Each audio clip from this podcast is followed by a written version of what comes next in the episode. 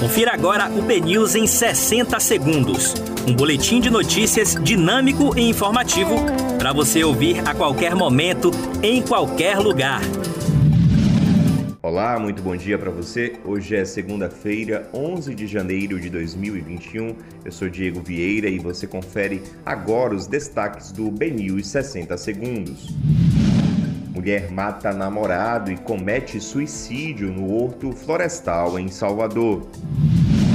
Secretário da Saúde reafirma a previsão de vacinação na Bahia para o fim de fevereiro e cobra a celeridade da Anvisa para a liberação das vacinas.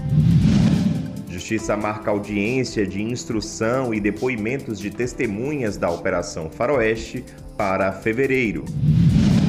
Rui Costa quer lançar concessão da SEASA e estruturar parcerias público-privadas para revitalizar o Pelourinho. Eleitor tem até esta semana para justificar a ausência no primeiro turno das eleições de 2020. Ministro da Justiça diz que vai requisitar inquérito policial para apurar textos de jornalistas.